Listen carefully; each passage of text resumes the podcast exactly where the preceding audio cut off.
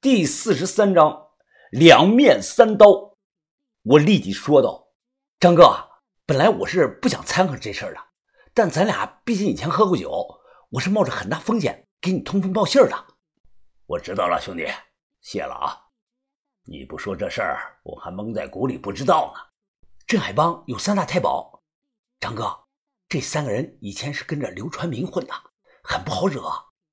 他们开会的时候说啊。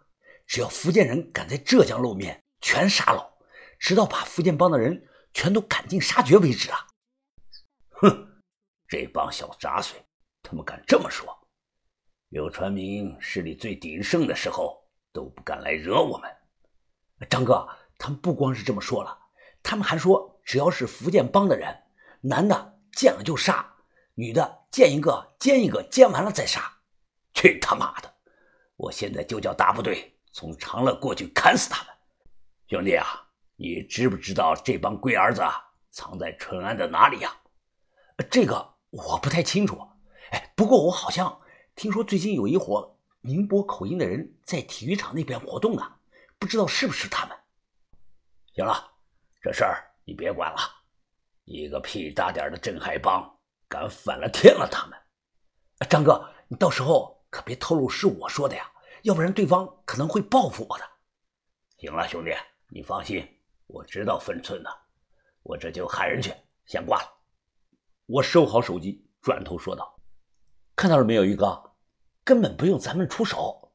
这两天啊，咱们找个安全的地方躲着看戏就行了。这叫坐山观虎斗。哼，镇海帮和福建帮比起来，屁都不是，分分钟灭了他们。”于哥想了想，点点头。这招可以，虽然算不上正大光明，但也算是驱虎吞狼啊！不但解决了镇海帮这个麻烦，还顺道把你自己摘出去了。于哥，为了活下去，该当小人的时候就当小人，讲什么正大光明啊？没这点人脉和实力，我怎么还叫沈远峰呢？得，夸你一句还喘上了，快回吧。把头说接咱们营地的买家快到了。什么买家？把头不是说让我找买家吗？于哥他摇了摇头。哦，这个不清楚。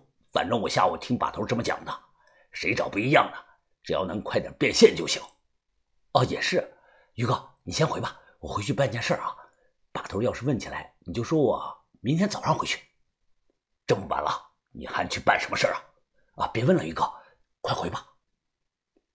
一个多小时后，早上五点多。天蒙蒙刚亮，某早餐的这个摊上，我连喝了两碗胡辣汤，肚子里暖和了不少。兄弟，我不得不服你啊，你的心是真大呀！这个节骨眼儿，你还有闲情在这里吃早点啊？我转头一看，背后来的人正是新帮主李康阳，他一个人来的。啊，老板，再来一碗胡辣汤，坐吧。李康阳拉开这个小凳子坐下，他看着我：“你怎么会有我的联系方式啊？”“啊，那你别管，这个胡辣汤还不错的，感觉不比河南的差，你尝尝看。”我直接将这个碗推了过去。李康阳他没动碗筷，而是皱着眉看着我：“大太保要动你的事儿，跟我没关系。我猜到了，所以呢，我才约你出来见面呢。”兄弟啊，如今镇海帮反对你的人可不少啊！这三大太保就像一座山一样，不除掉他们三个，你永远无法施展抱负，只能在台前当个提线木偶。李康阳他低头喝了口汤，没吭声。他显然很清楚自己的处境。我自顾自的又说道：“福建长乐啊离这里有几百里地吧？开车快的话，最迟明天晚上，福建帮的大队人马。”就会杀过来的。李康阳啪的拍了一下桌子，他猛地抬起头：“你出卖我们啊！”我面无表情，冷着脸看着他：“别急啊，你好好听我把话说完。你把反对你和不服你的人，还有三大太保聚到一起，明晚以开会的理由把他们全叫到体育馆。听明白了没有？福建人快到之前。”我会给你发短信，到时候你偷偷的从后门溜走。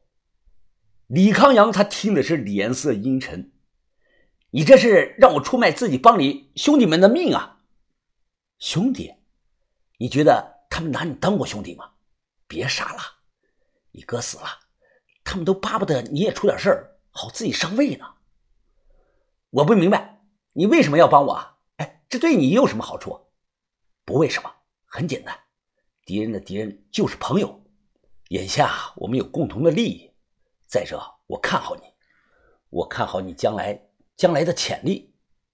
我在南方没有什么势力。所以我需要多结交你这样的朋友。李康阳绷着个脸看了我几秒钟，突然他咧嘴笑了：“ 看来我哥他说的没错，你们北派的人个个都是阴人的老狐狸呀。”你知道我的底细？李康阳他点头承认：“啊，我不但知道你们这伙人的底细，我还知道你们在千岛湖的最终目的是什么。你要知道。”如果明天晚上发生什么意外，导致计划失败了，那我不但帮主的位置保不住，可能连浙江我都待不下去了。事情没有尘埃落定之前，一切意外都有可能。你必须赌这么一把。我还是那句老话，赌赢了，咱俩是个双赢；赌输了，我陪你一块完蛋。我给你五分钟的时间，认真的考虑一下。不用考虑了，我答应你。你叫向云峰是吧？择日呢不如撞日，今天咱们就借这个机会结成异姓兄弟，怎么样啊？可以啊，没问题，我马上答应。这是好事，能把我们两个关系呢绑得更牢。没有香就以烟代替，没有酒便以茶代替。我俩当场是点烟拜了把子，约定好了以后是有福同享，是有难同当。拜完把子后，我又说道。还有件事啊，我很担心，如果明天晚上动静太大，帽子会不会过来啊？李康阳他想了想，小声的说道：“嗯，帽子的事儿不用担心，我来想办法安排。但开弓没有回头箭，兄弟啊，你必须给我保证，明天晚上福建帮的人一定会来。没问题，我保证福建人一定会来。此事天知地知，你知我知。”绝对不能让第三个人知道。李康阳他点点头，没再说话，直接起身离开了。望着李康阳的背影，看桌子上那碗胡辣汤啊还没动，我直接端过来低头喝了起来。把头说过，没有永远的敌人，也没有永远的朋友，只有永远的利益。今天可能是敌人，明天呢也可能是朋友。一连干了三碗胡辣汤，肚子啊要撑死了。喝完汤后，我用力这么一拧，瓷勺子立即在桌子上旋转了起来。老板，算账。